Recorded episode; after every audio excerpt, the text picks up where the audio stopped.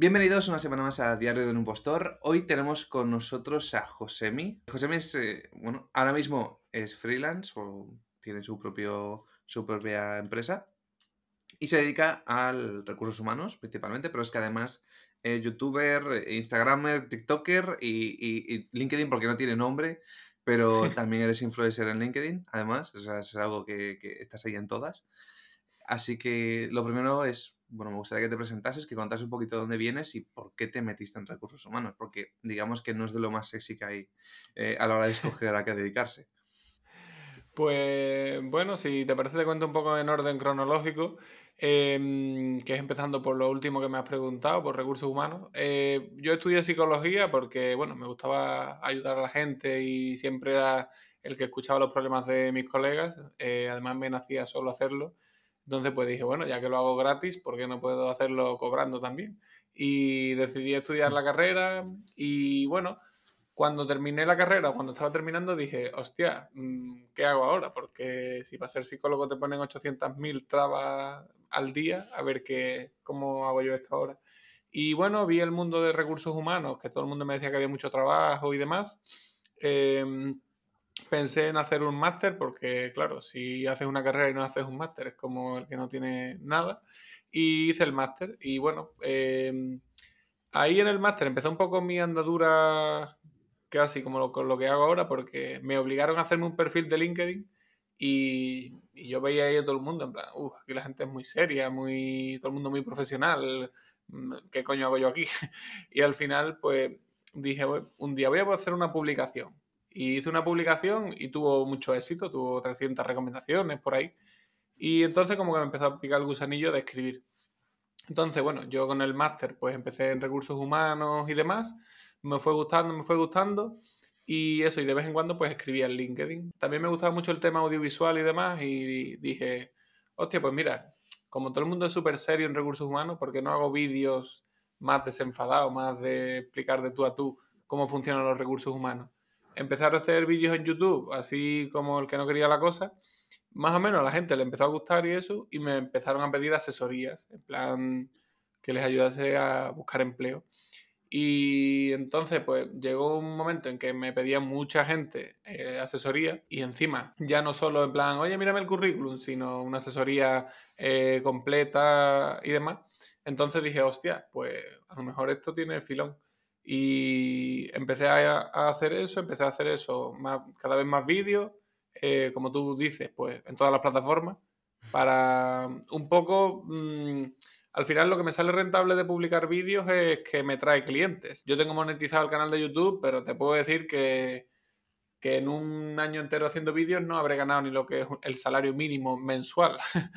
Mm. Entonces, mm, al final lo que me sirve es para que todo el mundo me conozca ya sea en LinkedIn, en Instagram o donde sea, y vengan a mí a hacer asesorías y eso. Actualmente pues lo que hago son asesorías de búsqueda de empleo de forma individual o cursos grupales, charlas y bueno, todo lo que tiene que ver con la búsqueda de empleo. Comentabas el tema de LinkedIn, de que todo el mundo era como muy serio y profesional.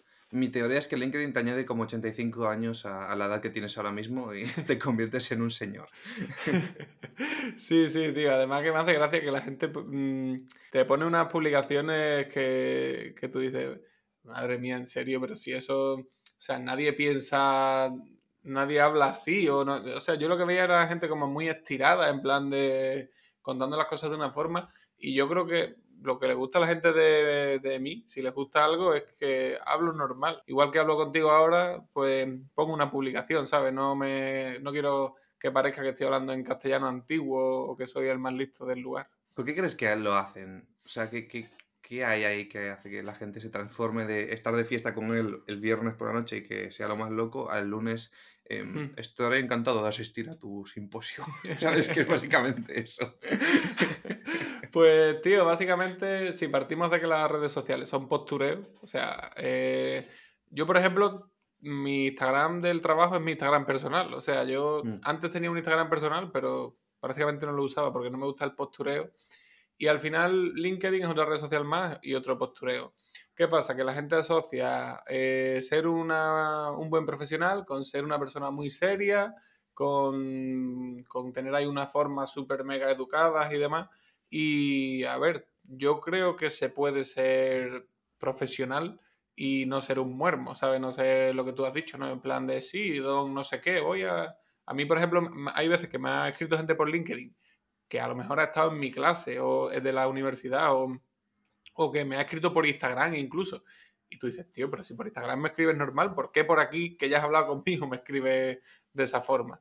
Y yo creo que es por eso, porque la gente confunde profesionalidad con, hablar como si fuera literatura, ¿sabes?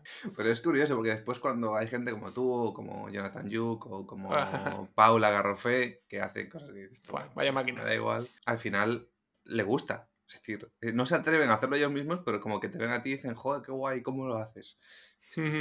Pásame la cabeza si estás haciendo esto en Twitter. Sí, tío, es que ya te digo que yo creo que mm, al final, o sea, yo no me considero influencer, ni me lo consideraré, tenga un millón de seguidores, pero sí es verdad que la gente tiene muy en la cabeza el tema de los influencers y al, final lo que te gusta de un influencer es esa persona, o sea, es mm. como es esa persona. Entonces yo creo que si te vas a LinkedIn a mostrar una cosa que no eres tú, pues no creo que llame mucho la atención y más si lo que quieres hacer es en plan, uh, voy a hacer lo que hace todo el mundo, hablar como habla todo el mundo, así nadie me, así pues soy súper máquina. Y puede ser miedo de que ahí al final está tu jefe o está la empresa o te va a ver, o sea, porque al final también LinkedIn, ahora ya no tanto, pero inicialmente sí que era como el currículum online, ¿no? Era como que la gente lo consideraba que sea donde van a ir a ver tu currículum o lo que has hecho. Eh, ¿Puede estar relacionado con miedo a, que te?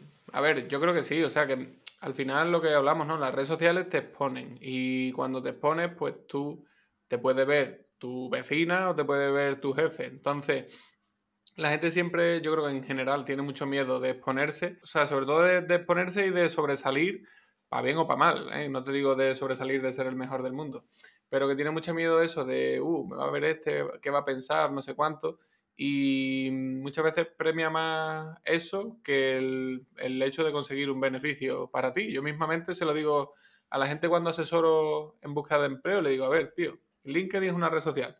Cuanto más por culo dejes el LinkedIn, más gente te va a ver. Evidentemente, si no haces una cagada muy importante. Y me dicen, no, pero yo, ¿qué voy a publicar yo? Si yo no soy nadie, si no sé qué, si...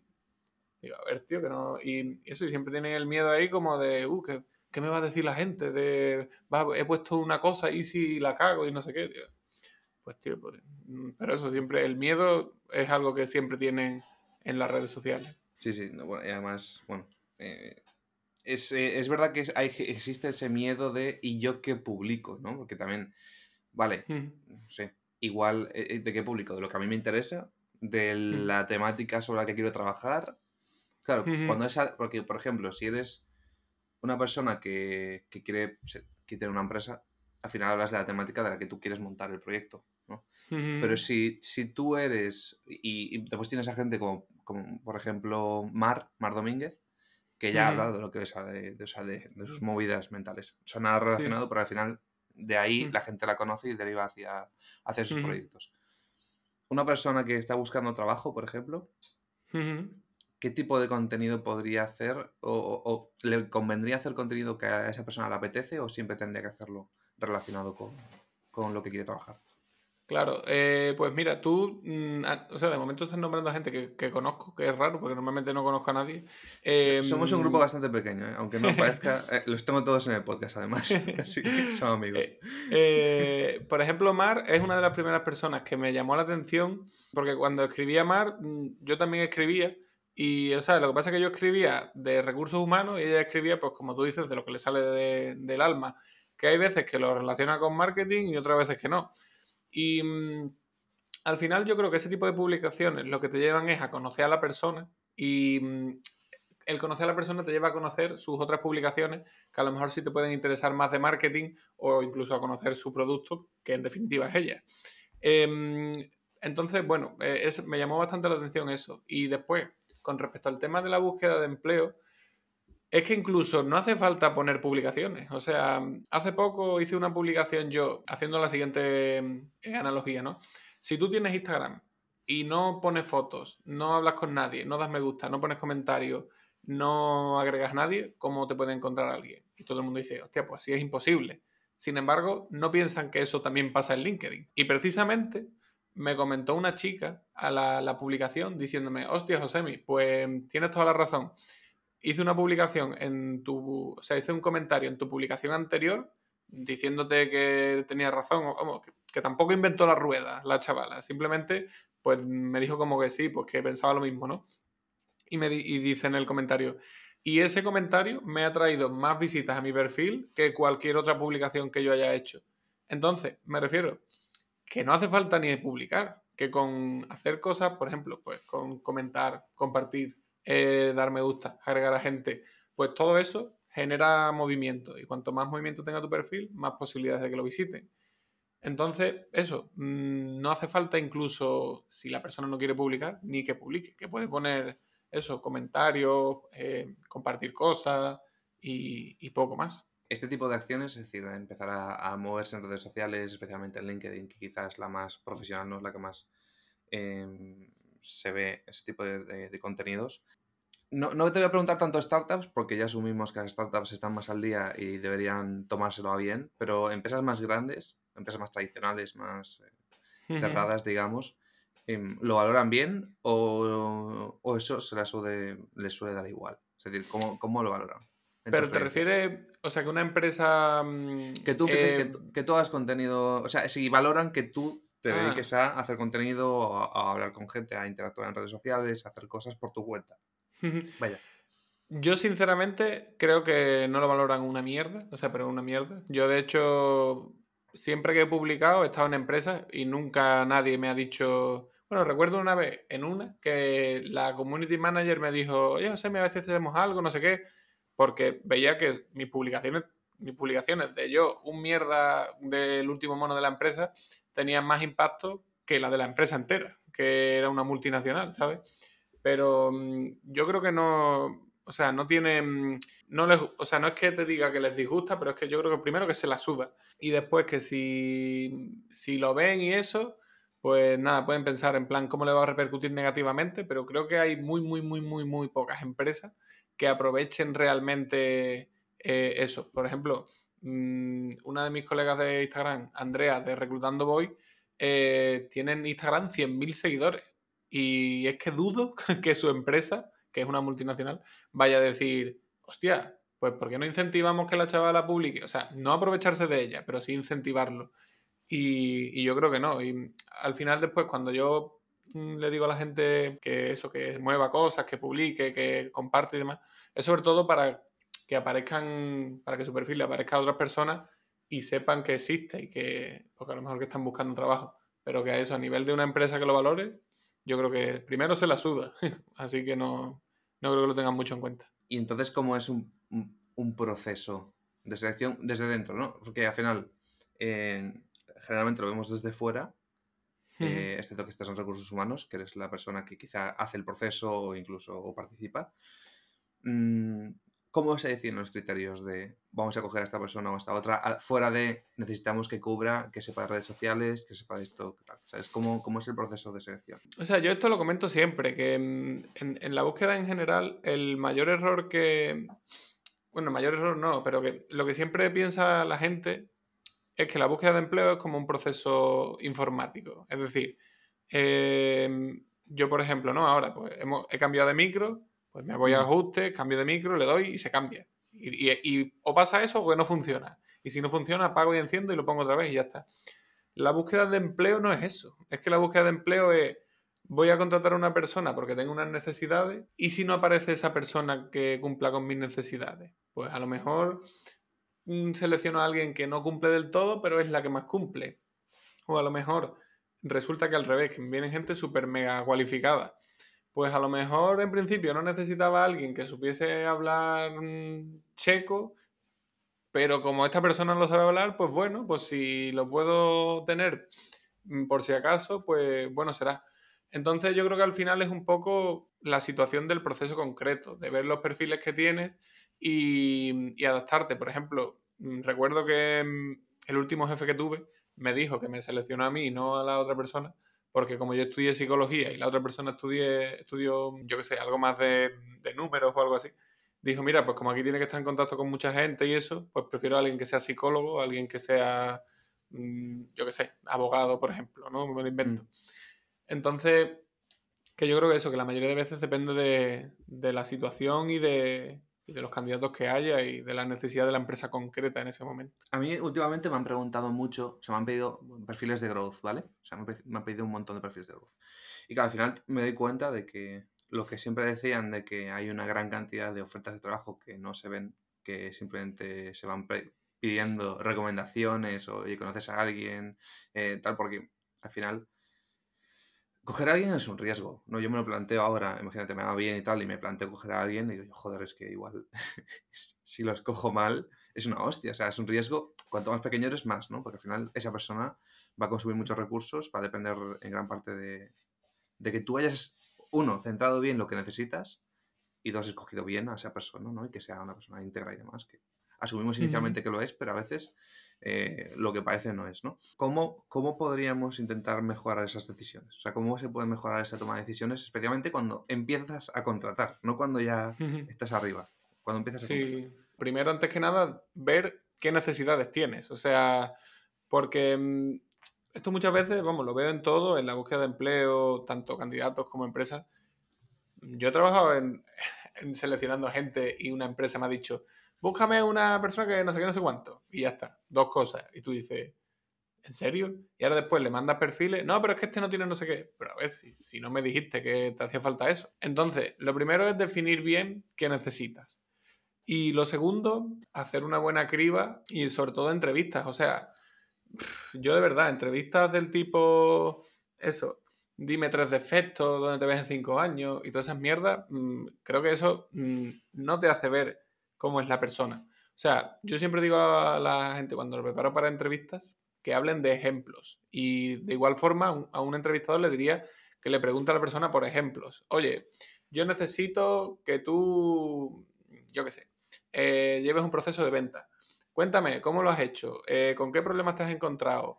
¿Qué cosas te han gustado del proceso? ¿Qué cosas no? ¿Con qué cosas te has sentido incómodo? Y así vas viendo tú a la persona, porque te va a contar lo que ha hecho y cuando tú veas lo que ha hecho vas a decir, hostia, mira, pues por ejemplo, esta persona resulta que le toca el alma a hablar con clientes que no le han pagado y yo tengo una alta eh, número de personas que no me pagan y que tengo que ir de recobro. Pues hostia, a lo mejor esa persona no es la más idónea porque lo que más tiene que hacer no, se le, no le gusta directamente. Entonces eso yo creo que primero analizar bien qué necesitamos y en base a eso, pues como te digo, hacer una buena entrevista basándote mucho en, en cosas que haya hecho la persona, en ejemplos, en intentar que esté cómoda, no ponerle ahí contra las cuerdas. Y bueno, y si es un proceso, o sea, si es para unas tareas que son, que se pueden hacer pruebas y demás, como yo que sé, programación y eso, pues evidentemente invertir en eso y, y demás. Y después, por último, que lo decías tú, ¿tienes contactos? Pues yo tiraría de contactos siempre, porque al final, hace poco, uno de mis mejores amigos me, me pidió un perfil. Y como yo conozco mucha gente, pues mmm, yo a mí, a esta persona con la que me tomo cerveza todos los días, bueno, todos los días, todos los días que salgo con ella, Hmm. no le voy a dar un perfil malo. O sea, porque estoy quedando mal yo primero. Entonces, pues mm, se fió bastante de mi, de mi criterio y al final, pues eso. Pero por lo que te digo, porque yo no iba a enchufar a la otra persona. Yo quería algo beneficioso para las dos partes. Entonces, pues, lo que tú dices del famoso mercado oculto, entiendo que se haga porque al final, como tú dices, también es un riesgo entre, o sea, meter a gente que no conoce absolutamente de nada. Entonces yo creo que primero que tener el contacto y después, por supuesto, entrevistarlo. Además de entrevistar a personas que te vienen de recomendadas, que siempre los miras con mejores ojos, cuando te enfrentas a una persona que no conoces o que, bueno, ves que puede tener potencial, pero no, no sabes, no estás muy seguro, o en general, vaya, eh, a nivel personal, no tanto a nivel técnico, porque al final a nivel técnico pues es eso, ¿no? Programación, pues te haces preguntas técnicas o las sabes o no las sabes, no hay más. O sea, o es capaz de resolverlas o no. Pero las preguntas a nivel personal, a nivel de qué es lo que te motiva, de qué es lo que, cómo, cómo eres como persona, tú tienes algunas que digas tú, vale, en general este tipo de preguntas pues, pueden funcionar mejor para sacar realmente lo que hay dentro o depende mucho de la persona que entrevista y de lo capaz que sea de sacarle, de sacarle realmente cómo es a, esa otra persona, ¿no? de hacerle sentir cómodo y demás. A ver, yo creo que primero, para hacer una entrevista, tú no puedes preguntarle a una persona si se le da bien el trabajo en equipo, ¿sabes? O, o si se le da bien vender, porque ¿qué te va a decir? No, mira, eh, yo le escupo en el café a mis compañeros cuando no se dan cuenta. Pues evidentemente nadie te va a decir eso. Entonces, yo creo que al final mm, lo, que se, lo que hay que hacer ¿no? es eso, preguntarle un poco a la persona por, lo que ha hecho y, poco a poco ir metiéndote en la parte que a ti te gusta, ¿no? Por ejemplo, si yo te estoy entrevistando a ti y te pregunto, me comentas un poco lo que has hecho por encima. Si yo quiero centrarme en la parte de venta, pues te empiezo a preguntar de venta. Y yo, ya te digo, las preguntas, eso es un poco, pues, cuéntame una venta que te haya salido especialmente bien, una que no saliera tan bien, cuando has tenido un problema, cómo lo solucionaste. Pero al final yo creo que la entrevista, más que tener un guion de te voy a preguntar esto, esto, esto, esto y esto, es un poco ir haciendo preguntas para ir conociendo a la persona, ir indagando cada vez más en, esas cosas que a ti te interesan, pero a modo de conversación. Es que lo digo siempre, yo creo que una entrevista debería ser más una conversación que, un interrogatorio de te pregunto mm. esto, me respondes esto porque al final así creo que es como más información vas a sacar de la persona. ¿Qué tipo de preguntas haces? Lo que se suele hacer, digamos, es como la técnica del embudo, que se llama, ¿no? Que es como ir de lo más general a lo más, a lo más específico, por ejemplo, ¿no? Pues lo que te digo. Eh, oye, Ezequiel, ¿qué tal? Eh, cuéntame cómo era tu trabajo habitual. Pues mira, yo hacía pan, pan y pan, vale. Cuéntame cómo hacías esto, pues lo hacía así. Venga, eh, cuéntame de ese proceso que era lo más difícil. Pues esto, venga, pues cuéntame cuando tenías un problema, cómo lo solucionaste pues mira, hacía esto, hacía esto, hacía esto, no sé qué. Pues eso, mm, ¿y qué es lo que más te gustó de eso? Pues mira, me gustó que mm, soy una persona que le gusta mucho pues llevarse bien con los demás y esto me permitió tener una relación más abierta con mi compañero. Pues ahí vas viendo las cosas, ¿sabes? Vas indagando cada vez más en, lo que tú necesitas y, y, así, pero yo es que no, ya te digo, no sigo un patrón de preguntas ni un, ni un listado ni nada, voy un poco así. No, tienes ninguna pregunta en la que digas tú, vale, voy a hacer esta pregunta, o sea, voy a, tengo esta pregunta en la que me responde de forma abierta, pero después, para asegurarme de que no sea... Mm, porque también hay gente que es muy buena contándote algo desde su punto de vista, que es, desde su punto de vista igual es espectacular y te vende la, te vende la moto, para asegurarte de que no es, sabes, de que no es algo que ha sacado en ese momento de una anécdota y que es algo que sí que realmente es, digamos, un comportamiento estable de esa persona, porque claro, te puede contar una anécdota que funcionó bien, pero en general igual no. Sí, no, claro, pero al final también, digamos que para eso no está el resto de la entrevista. Al final tú también vas ahí hablando, hablando, hablando con la persona. Y, por ejemplo, yo recuerdo una de mis primeras entrevistas que tampoco tenía mucha idea todavía, porque era, si no te digo, la tercera o la cuarta, que me dijo la persona, sí, sí, a mí me encanta el trabajo en equipo. Y, al día, y a las tres respuestas después me dice, no, yo si puedo trabajar solo lo prefiero porque a mí la gente es que no, pues hostia. claro. Entonces, pues es que es lo que te digo. Porque si yo te, por ejemplo, si seguimos un estándar de preguntas, eso tú te lo puedes preparar. Pero si yo te voy preguntando constantemente por cosas que tú has hecho, es muy difícil que te inventes una personalidad nueva, ¿sabes? O una vida nueva. Mm. Entonces, por eso sobre todo. Sí, yo creo que muchas veces pecamos de intentar ser eficientes, especialmente cuando tienes prisa y cuando tienes pocos recursos. Intentas ser más eficiente y al final es eh, en el sentido de que te preparas preguntas y les pides siempre a todo lo mismo, ¿no? O lo que sea. Igual te lo preparas, igual modificas las preguntas para ese puesto en concreto, pero en general, digamos que están estructuradas y no hay un proceso tan abierto de exploración y demás, ¿no? Em, sí. Hablando de preguntas, has trabajado en recursos humanos, así que tienes que saber preguntas locas, rollo, ¿qué dices tú? ¿Qué tipo, o sea, ¿de dónde te has sacado esta pregunta? Que no tiene ningún mm. sentido y que, igual es espectacular. Yo qué sé, yo por al final estar en el sector y, bueno, y hablar con gente del tema y ese tipo de cosas y ver a gente haciendo entrevistas, me he quedado loco muchísimas veces. O sea, mm, mm, lo típico de, de, por ejemplo, lo de qué animal, cuál es tu animal favorito, por qué, no sé qué. A ver, yo es que solo veo una estupidez, porque o sea, yo si me preguntas cuál es mi animal favorito, yo me imagino por qué me lo estás preguntando. O sea, me imagino que me lo estás preguntando por ver un poco las cualidades con las que se asocia ese animal y ver y que tú las valores, ¿no? Y de hecho, cuando me lo preguntaron una vez, pues dije yo, no, yo el perro, porque el perro es muy leal y no sé qué, no sé cuánto. Y... Yo sabía perfectamente por qué me estaba preguntando esa persona eso. Entonces, hay veces que quieren extrapolar de una forma tan loca como lo típico de dibújame un árbol. No, si no has dibujado el suelo es que eres no sé qué. Si has dibujado un pájaro en el árbol es que tu personalidad es no sé cuánto. Y si has dibujado... A mí eso me parece una gilipollez. O sea, mm, recuerdo una vez que una persona me dijo, porque cuando estaba aburrido llamando por teléfono se ponía a hacer mm, dibujos y eso, y me dice, y dibujaba como un martillo, y dice, em, no, me han dicho que eso es porque tengo una personalidad no sé qué. Y digo, a ver, loco, tú dibujas un martillo, porque lo más lógico cuando estás sin mirar o sin echar cuenta es dibujar dos líneas o hacer un cuadrado, ¿no? Hacer un cuadrado así. ¿Qué pasa? Que si tú el cuadrado lo pones en tres dimensiones, es como la parte de arriba del martillo, o sea, como la parte esta. Sí. ¿Y qué pasa? Que si tienes un cubo y le pones un palo, pues es un martillo, ¿sabes? Digo, tú no dibujas un martillo porque tu personalidad sea no sé qué, tú dibujas un martillo porque empiezas haciendo un cuadrado y ya está, ¿sabes? Entonces, mm, yo qué sé, preguntas de esas, amigos míos le han preguntado cuál es tu color favorito para mm, ver su personalidad. Em, lo de los animales, lo de, el otro día vi que puso mi colega Andrea de Reclutando Voy un, una pregunta que era ¿cuántos agujeros tiene una pelota de golf. Es que preguntas de ese tipo, yo sinceramente, si no es porque el entrevistador es gilipollas profundo, mm, solo le veo la, la cosa de que tú, de, ver si la otra persona como que se enfada o, reacciona mal, porque de verdad que yo no le veo la puta lógica a esa, a esa pregunta de cuántas bolas tiene una, una pelota de golf, ¿sabes?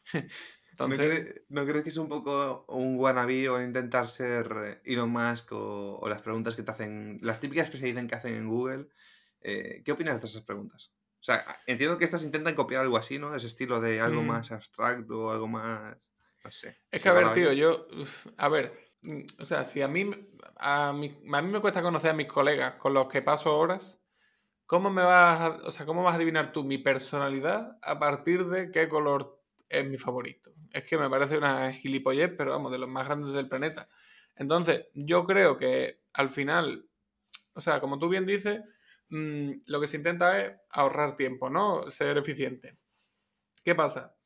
Que es más fácil preguntarle a alguien cuál es el color favorito y decir, no, si es azul esto, si es no sé qué esto, que intentar mm, ver cómo es su personalidad con 15 preguntas, ¿vale? Entonces, pues eso, pues la, me imagino que la gente lo hará como para ahorrar tiempo y porque se creen que, con eso, pues ya, pues eso, tienen la personalidad de, la persona y, porque es, y un poco también para, yo creo que para despistar o para que la otra persona no, se, no tenga en, mente que le vas a preguntar eso. Pero vamos, ya te digo que a mí me parece una mierda. Y las preguntas de Google y, y lo más que demás, que son preguntas mm, del estilo de la bola de. del estilo de la bola de golf, pero pero digamos, entre comillas, bien, ¿no? Bien hechas. Yo qué sé, también lo único que puedo ver es un poco para ver tu capacidad de improvisación, ¿sabes? Pero, mm, pero al final, tío, yo creo que es que tienes que ver el puesto, porque si yo te voy a contratar de mm, como operario de producción, que vas a estar ocho horas al día haciendo así, con una sábana, porque es tu trabajo. Tío, ¿para qué coño quiero saber eso? ¿Sabes? Si al final tu trabajo es súper monótono y... Mm.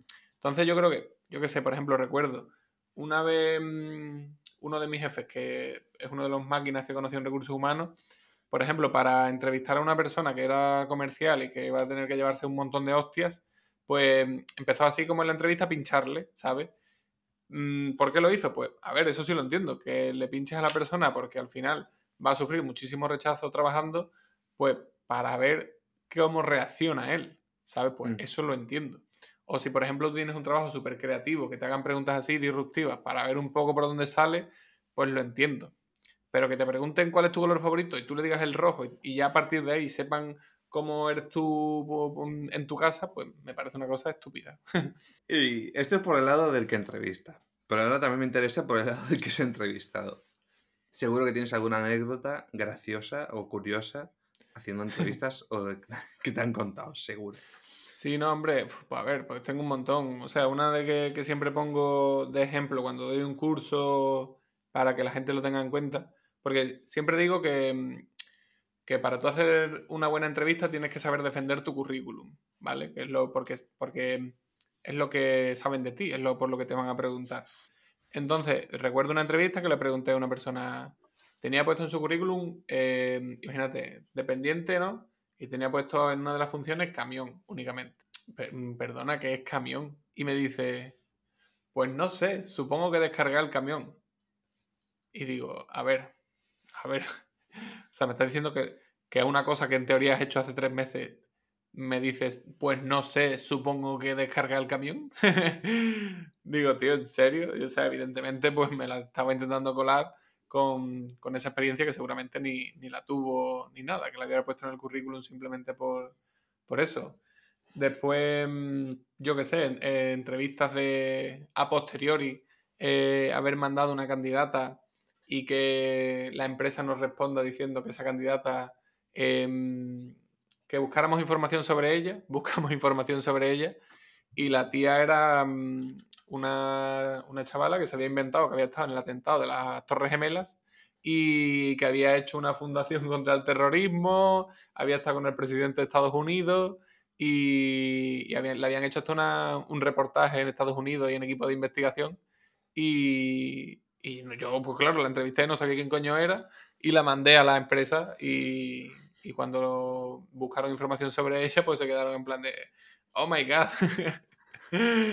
Entonces, cosas de ese tipo, yo qué sé, tío. O, o una que, que entrevisté, eso fue una cagada, bueno, sí, cagada también eh, mía que de estar yo entrevistando a una persona, sentarme el desayuno como un puñetazo en el estómago y estar ahí entrevistando a la persona y muriéndome de ganas de ir al baño por dentro, pero muriéndome y deseando que la persona se callara ya y, me dijera que era todo para poder ir corriendo al baño y la persona ahí siguiendo hablando, siguiendo hablando, siguiendo hablando y yo pues explotando por dentro prácticamente.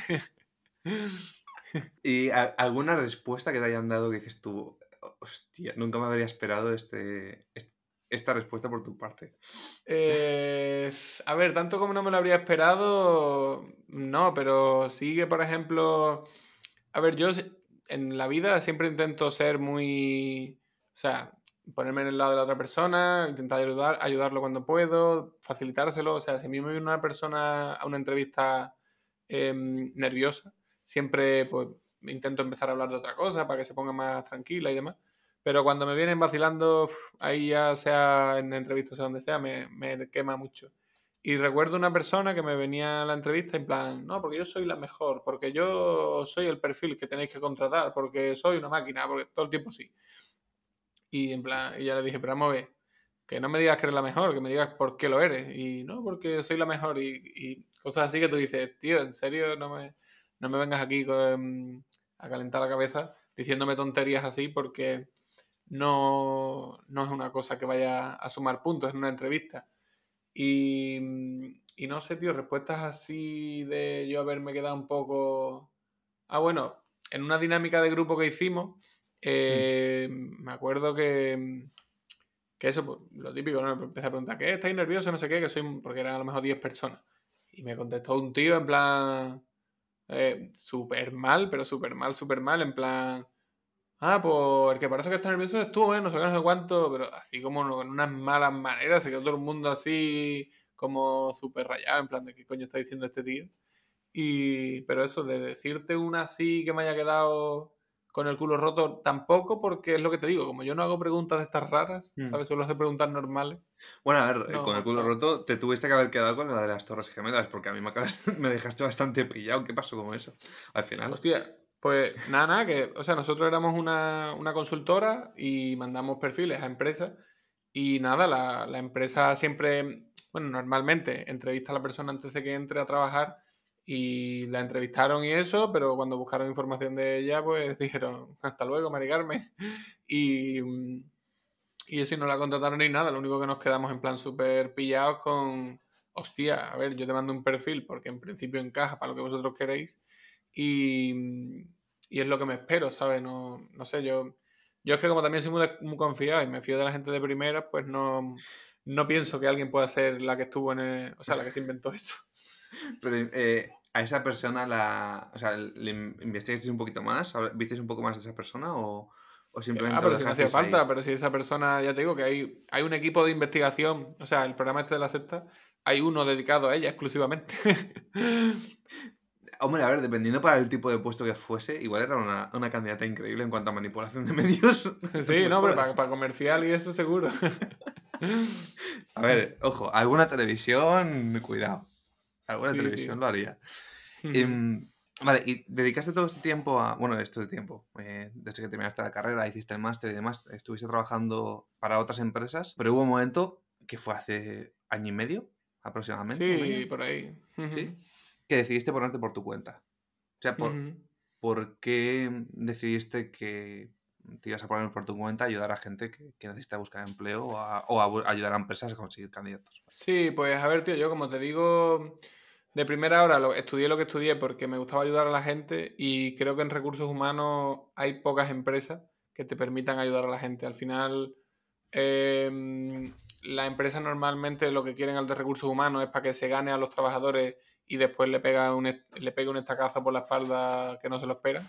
Mm. Y a mí no me mola eso. O sea, mm, yo siempre, mm, yo me sentía siempre en las empresas como ahí el, el escudo de que tenían los trabajadores, porque al final todas las tortas me las llevaba yo y intentaba que no fuese lo mínimo posible a los trabajadores. Y al final, pues, si tienes ese pensamiento, yo creo que recursos humanos te acaba quemando. O sea, yo hablo con mucha gente al día y gente que se ha metido en recursos humanos por, porque estudió psicología y dijo, bueno, pues aquí hay trabajo. Y la mayoría o se están saliendo o no, o, no les gusta lo que hacen. Entonces, pues eso, yo mm, lo que hacía de asesorar a personas, lo hacía de forma altruista en, en LinkedIn, a gente que me hablaba y demás, o lo hacía de manera voluntaria en Cruz Roja y ese tipo de cosas. Y bueno, pues como empecé con el canal, como te digo, la gente me empezó más a pedir eso y ya llegó un punto en que yo no daba, no daba abasto para atender a tanta gente gratis y ya dije, mira, pues voy a poner un servicio Creo que al principio era 40 euros una hora y media por ahí, que considero que es algo asequible dentro de, de cualquier servicio. Y, y eso, empecé ahí a hacer asesoría, hacer asesoría, hacer asesoría. Y bueno, y a día de hoy me has dicho tú un año y medio y la verdad es que, sinceramente, cuando estás bien, es de estos momentos que dices tú, hostia, no me parece que haya pasado tanto tiempo, pero es eso. Yo, yo he durado en la empresa que estuve anteriormente, duré dos años y para mí fueron como 15 y ahora llevo un año y medio haciendo esto y, y si me dicen que empecé a- ayer por la tarde me lo creo. Antes de preguntarte por tema de redes sociales, que es algo que me parece muy interesante, eh, quiero preguntarte, porque todo el mundo, se- o sea, ¿por qué todo el mundo piensa que recursos humanos es solo la parte de contratación o de y de hacer nóminas y etcétera? Eh, ¿Qué incluye recursos humanos realmente como papel en una empresa? Yo aquí cuando explico esto siempre digo lo mismo, que mm, en eh, una empresa si no hacen las nóminas mm, le incendian la empresa al día siguiente. Si tú necesitas gente y no las contratas, pues no puedes seguir avanzando. Entonces lo mínimo siempre es nóminas y selección. ¿Qué creo yo que debería ser un departamento de recursos humanos? Pues bueno, un departamento que ha- haga que todos sus trabajadores estén más contentos, que trabajen de forma mm, pues más eficiente, que busque soluciones, que proponga ideas y, al final eso, que, o sea, porque tú vas a una empresa a trabajar, tú no es en plan, tú no piensas, hostia, mi objetivo es con- conseguir clientes. Todo lo que, lo único que voy a pensar es en hablar con personas de, para conseguir clientes. No, pues tú piensas, "Mm, qué putada, que no tengo teletrabajo y tengo que recoger a mi hijo del colegio o no, o el tener que ir a la oficina me impide ir al gimnasio. Me gustaría, pues, en vez de entrar a esta hora a esta hora, pues tener un horario más flexible. Mi jefe me está haciendo la vida imposible o yo creo que me la está haciendo imposible. Entonces, todo ese tipo de cosas, al final, un departamento de recursos humanos puede intentar mediar ahí que tú estés más contento y que rindas mejor, creo yo. Proponer formaciones eh, para que la persona sepa más, eh, trabaje mejor. Todo ese tipo de cosas creo que la debería hacer un departamento de recursos humanos. Lo que pasa que, mm, que al final el departamento de recursos humanos, por lo menos en España, que es lo que conozco, lo que sirve es para, para lo que hay que hacer. O sea, al final, ¿qué pasa? Que teóricamente el que yo haga que tú estés más contento eh, a mí me cuesta dinero, pero no me reporta dinero, que es mentira. Eh, pero yo pienso, bueno, si tú estás trabajando y me estás dando un rendimiento, pues ya está. Pero realmente, si tú estás más contento y me das más rendimiento, yo gano más dinero y con lo cual esa inversión me sale rentable.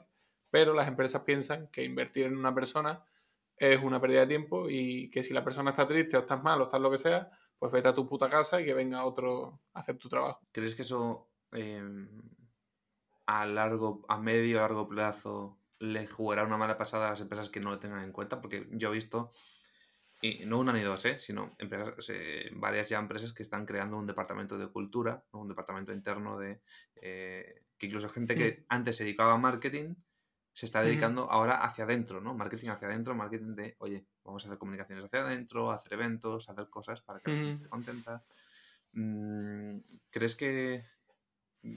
¿Cómo lo ves esa Yo dejo una reflexión. O sea, mm, yo no quiero que se vaya un cliente eh, a disgusto de mi, de mi servicio, pero me la suda tener a 100 trabajadores dentro que están hasta los cojones de la empresa y que están hablando todos los días mal con todos sus conocidos de que la empresa es una mierda. Yo no creo que a medio o largo plazo sea negativo, o sea, yo creo que ya es negativo, o sea, al final, vamos, lo digo abiertamente, la empresa en la que yo estaba por último era una mierda en cuanto a recursos humanos y en dos años eh, no hay nadie de, o sea, nadie de las personas que estaban ahí siguen la, mitad se han ido voluntariamente, a la otra mitad los han despedido sin argumentos ninguno. ¿Qué es culpa? ¿De todos? ¿De, todos los que estaban en esa oficina es la culpa? ¿O es del que está por encima que le suda el nabo que sus trabajadores estén amargados? No sé, pues que decidan, que la gente haga un balance y, decida. Vale, eh, el que decide, en este caso, estamos diciendo que es uno, o el dueño o el directivo máximo, que es el que está en el día a día, y el otro, pues igual está un poco rollo así, lo que tú digas porque tú estás en el día a día. Em, yo quiero también saber tu opinión sobre esto, especialmente a nivel de eso, de personas, ¿no? De recursos humanos. Mm, yo tengo la teoría, en cierto modo, de que una empresa va a llegar a ser tan grande como lo sea la persona que lo dirige o que lo monta.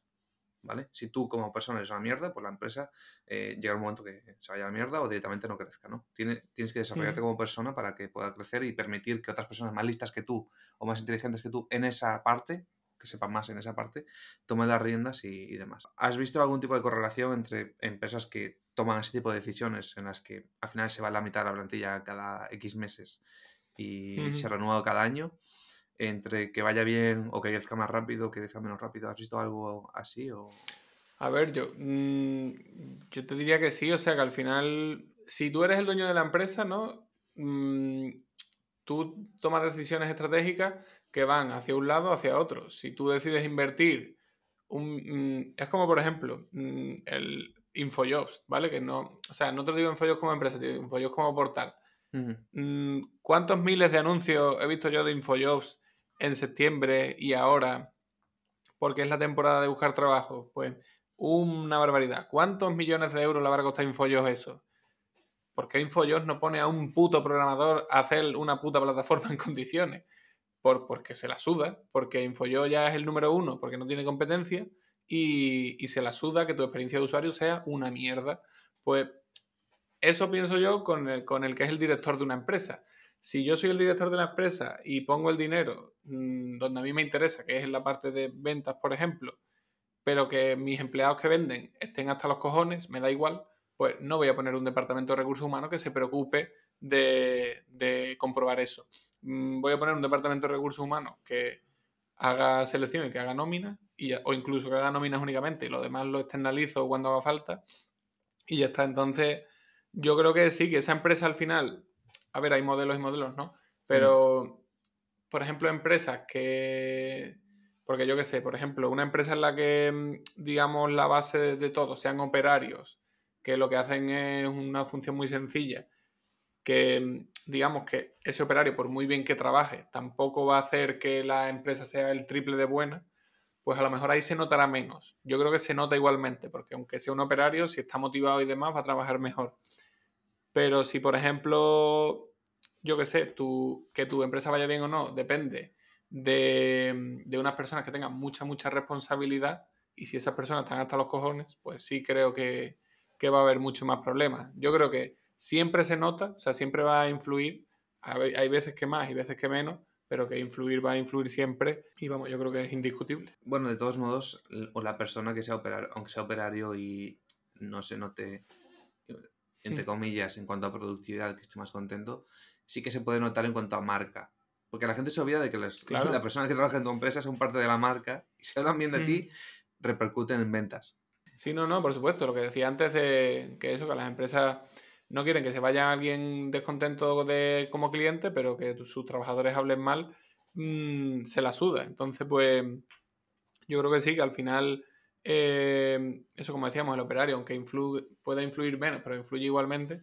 Y eso, y sobre todo si el, eh, está eh, súper mal o súper quemado, pues al final también va a ser una cosa negativa en cuanto a que cada vez que salga la empresa por delante, la va a criticar o va a hablar mal, mal de ella. De hecho, o sea, pensándolo así, yo por ejemplo, sí es verdad que nunca me gusta hablar de empresas y demás, pero lo que acabo de decir antes, eh, pues toda la gente que vea esto lo puede, puede decir, hostia, vamos a ver qué empresa es. Mm. Hostia, pues vaya mierda, yo a mí no me gustaría trabajar ahí, ¿sabes? O si a mí me da un día por decirlo en una publicación de estas de LinkedIn, que lleguen a 300.000 personas, pues pues 30.000 personas que lo sobran de golpe. Efectivamente, de hecho, claro, ahí también están lo que decías antes de que no tienen en cuenta que tú tengas más repercusión que ellos en redes sociales, no se dan cuenta de la hmm. hostia que le puedes dar en la cara. Sí, completamente. Hablando de redes sociales, eh, o sea, tú te metiste, decías antes que te metiste a todas. Yo, empezaste en LinkedIn, pero después te fuiste a YouTube y Instagram y TikTok. ¿Cuánto esfuerzo te lleva meterte a todas? Porque son muchas plataformas. Igual Instagram y TikTok, si haces muchos eh, reels, pues al final es uno, ¿no? Pero... ¿Cuánto tiempo te puede llevar a la semana ponerte a crear tanto contenido? Hostia, tío, pues sinceramente, así en global no lo mido porque es una cosa que me gusta. O sea, lo que más me gusta, sinceramente, es escribir en LinkedIn. O sea, eso me cuesta. O sea, me gusta. O sea, me, yo lo disfruto de escribir en LinkedIn. Mm, las publicaciones de LinkedIn, te puedo decir que una publicación puede tardar en hacerla 10 minutos, como muchísimo. Eh, y suelo hacer una al día algunas veces las publicaciones de LinkedIn también son reels que he subido a Instagram, que los he compartido, o sea que al final los subo a LinkedIn y pongo dos o tres cosas ahí que no me lleva tiempo. Los mm. reels sí que me llevan tiempo, mínimo media hora por ahí, y suelo subir tres a la semana. Y mm, después eh, lo subo a Instagram, eh, en TikTok estuve pero no me gusta, o sea, TikTok de hecho estuve por por propia voluntad de gente de TikTok que me contactó para que, para que estuviera en la red y lo dejé porque no me, parece una red social de mierda, sinceramente. Em, si ya las redes sociales son mierda, pues TikTok me parece más. Y, ¿Por qué? ¿Por qué te parece una mierda de TikTok? Pues porque creo que mm, no depende nada absolutamente de ti. Mm, o sea, por ejemplo, mm, a ver, hay cosas en las redes sociales que a la gente le llaman la atención, ¿vale? Sean más educativas o menos. Em, entonces eso lo entiendo. Y yo entiendo que una, por ejemplo, una persona que es muy atractiva físicamente mm, vaya a tener más reproducciones que una que no lo es. ¿Por qué? Pues porque a la gente le gusta ver a alguien que sea atractivo físicamente. Eso lo entiendo. Em, pero es que en TikTok no creo que haya ninguna correlación. O sea, en TikTok es lo que a TikTok le interese. De hecho, cuando yo estaba en TikTok, mm, a mí me subían las visitas en plan para que se para motivarme, ¿sabes? Como para decir, mira, pues te vamos a poner en portada para que no sé qué. Y tú puedes subir un vídeo teniendo 100.000 seguidores y que el vídeo tenga tres visualizaciones. Y a lo mejor el vídeo mm, es interesante, lo que pasa es que yo no sé por qué coño al algoritmo no le interesa que tú, que tú subas. O ahora subes un vídeo de mierda que no le interesa a nadie y se lo muestra no sé cuántas millones de personas. Entonces, por eso no me gusta mm, TikTok, porque creo que no hay una correlación de, de, ya no te diría ni esfuerzo, sino de un contenido que le puede interesar a la gente con las reproducciones o los me gusta y eso. Y en, en Instagram sí, o sea, en Instagram es complicado crecer, pero creo que sí tiene más correlación y sobre todo creo que influye más que tengas seguidores o no, porque en, TikTok tú puedes tener lo que te digo, 100.000 seguidores, subes un vídeo y tiene cuatro reproducciones. Tú dices, entonces, ¿para qué quiero 100.000 seguidores? Si, si no lo va a ver nadie el vídeo. Entonces, por eso, por eso no me gusta. Y después en YouTube mm, hago un vídeo a la semana y normalmente me lleva un par de horas o tres por ahí de grabarlo, editarlo, subirlo y toda la parafernalia. Después, pues como te digo, reciclo. Pues lo que pongo en YouTube, después lo subo a LinkedIn y demás. Pero sinceramente eso, no, o sea, te he dicho así más o menos, pero mm. no es algo que yo diga, hostia, qué mierda, que tengo que hacer un vídeo, ¿sabes? Algo mm. que, que, me gusta hacer. ¿Y has medido de algún modo el tráfico que te llega de una red, de otra, hacia la web o hacia las consultorías? ¿Has visto algo? sí, sí, sí, porque de hecho tengo, cuando alguien me reserva, tengo puesto que me diga por dónde me ha conocido. Normalmente la mayoría de gente me viene por LinkedIn mm, y después... Mm, es que te diría Instagram. Lo que pasa es que el problema es que YouTube mm, creo que es algo como accesorio, ¿sabes? Que el que me conoce de LinkedIn ve mis vídeos de YouTube o el que me conoce de Instagram ve mis vídeos de YouTube. Pero creo que poca gente me conoce directamente solo... Bueno, Sí hay gente que me conoce por YouTube, que me ve la primera cosa en YouTube, pero es lo de menos. O sea, lo que menos mm, alguien, una persona nueva que venga por YouTube es, menos, es más raro. Bueno, eso te, diría yo, habría que verlo en las estadísticas, ¿no? De si tienes tráfico directo, tráfico de fuentes externas y demás.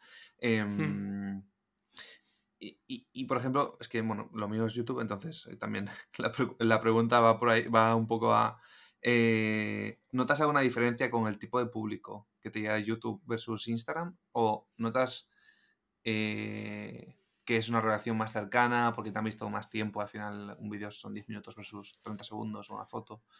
la diferencia de público, sobre todo te diría que me viene por...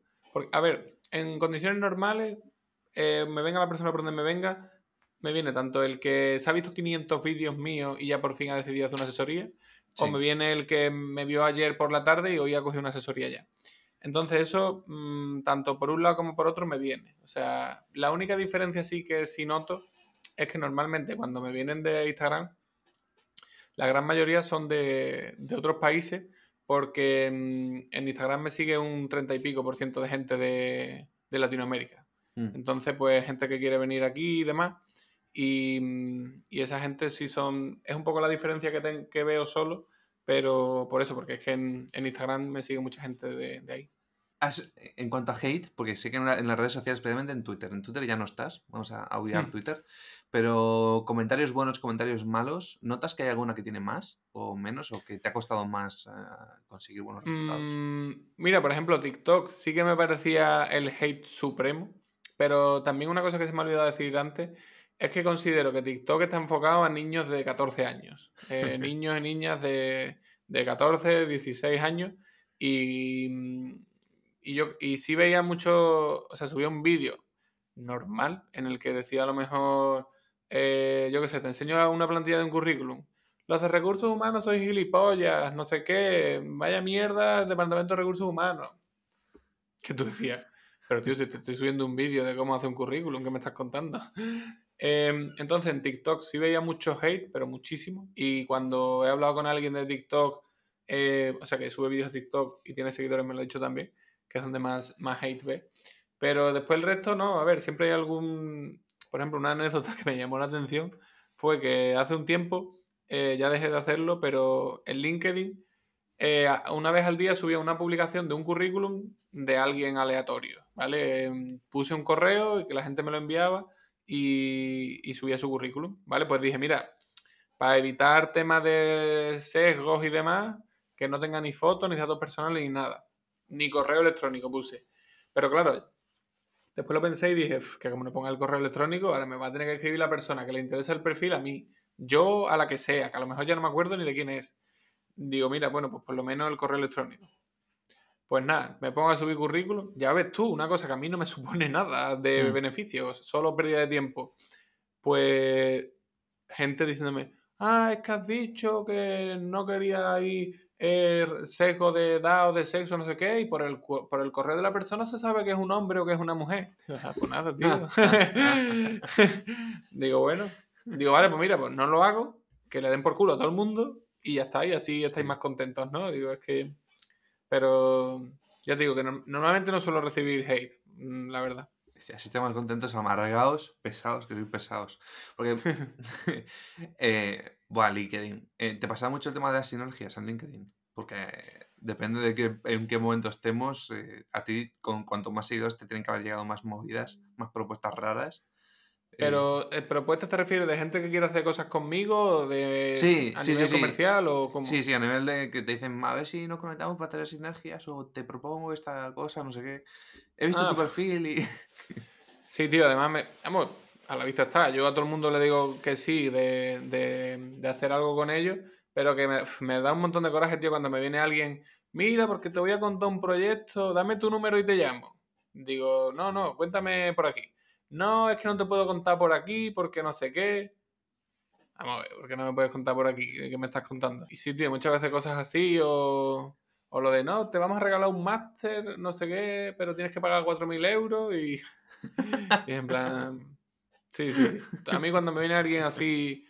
Yo que Es que es lo que te digo, tío. Yo intento ser muy... Ayudar a todo el mundo y echar un cable con lo que puedo, pero cuando me tocan el alma... me lo tocan. Pero a ti nadie te ha venido entonces con el tema de que si quieres comprar... em, ¿Cómo era? Bitcoins. No, bitcoins no. Eran, eran eh, hectáreas en Yucatán. ¿No te salió eso? ¿No, no viste. Eso le pasó a No, Paula. tío, eso todavía no. Le pasó a Paula. ya, igual te Ah, llega sí. que Lo de la península de Yucatán. Tío, pues no, ahí no... La verdad es que no, ese... Ese todavía no me ha llegado. Ya me llegará. Ojalá. A ver, te dan contenido gratis, quieras que no. Sí. Al final, especialmente si, Mm. si te dedicas a, a exponer este tipo de cosas y tal, pues es como interacciones free, ¿no? Te, regalan. Sí, sí. Sí, tío, la verdad es que muchas veces. te- Yo, una de las cosas que más gracia me hizo el LinkedIn, tío, fue que puso una, una publicación súper irónica. En plan. Es que ya no me acuerdo ni de lo que era, tío. Pero puse algo como súper irónico y después abajo lo explicaba. ¿Sabes? En plan. Que no me acuerdo, era algo de búsqueda de empleo. Pero no recuerdo bien, tío. Y total, que lo ponía irónico y abajo lo explicaba. ¿Vale? Pues. mm, hubo una persona que lo entendió yo no sé por dónde y me empezó a poner comentarios en plan insultándome directamente. Y dije, digo, bueno, total, que, que nada, yo seguía mi rollo, m- al día siguiente otro comentario insultándome, al día siguiente otro, y ya le respondí y le dije, digo, hola, buenas, digo, muchas gracias por poner tantos comentarios y que la publicación se haga así más viral porque tenga más contenido y demás. Así que bueno, muchas gracias por, por animar a que mi contenido llegue a más gente. Fue el tío, madre mía, se enzarpó de una manera. No, porque no sé cuánto, porque es que eres un mierda, no sé qué. Y digo, hostia, tío. Vale, te toca hacer spam. Te dejo hacer spam. Cuéntale a la gente dónde te puede encontrar, dónde Ah. te puede pagar, darte sus dineros para que les ayudes a encontrar trabajo. Eh, o, o que les ayudes, sobre todo, porque esto es lo más caro, a encontrar gente que valga la pena contratar y que, que les pueda ayudar a crecer. Sí, no, pues a ver, mm, conmigo pueden contactar por cualquier red social buscándome como humanos como recurso, eh, si no en LinkedIn por mi nombre completo, José Miguel García Muñiz. Os dejo los, los links de todo en la descripción, así que ya podéis ir ahí Sí. y, y le dais, eh. Y nada, como te dije antes, pues yo no suelo hacer mucho spam, la verdad. Eh, soy más de la idea que el que le interese lo que hago lo siga viendo y si le gusta, pues se ponga en contacto conmigo. Y eso, ahí me pueden encontrar, que yo siempre respondo a todo el mundo, por Instagram, por LinkedIn, por donde vengan, siempre les respondo. Y eso, si quieren hablar conmigo, pues ahí estoy. Genial, pues muchas gracias por apuntarte, por no tomarme como, como el que te pide el teléfono. Y, y nada, nos vamos viendo por LinkedIn, por YouTube y por Instagram, porque te voy a, mm, te voy a agregar por ahí ya, te voy a empezar a, mandar spam también, a ver si, a ver si me bloqueas. Pues, Eh, nada, muchas gracias por venir. eh, espero que te haya gustado, que te haya pasado bien. Y a vosotros espero que os haya gustado también. Y nos vemos la siguiente semana. Chao, chao. chao.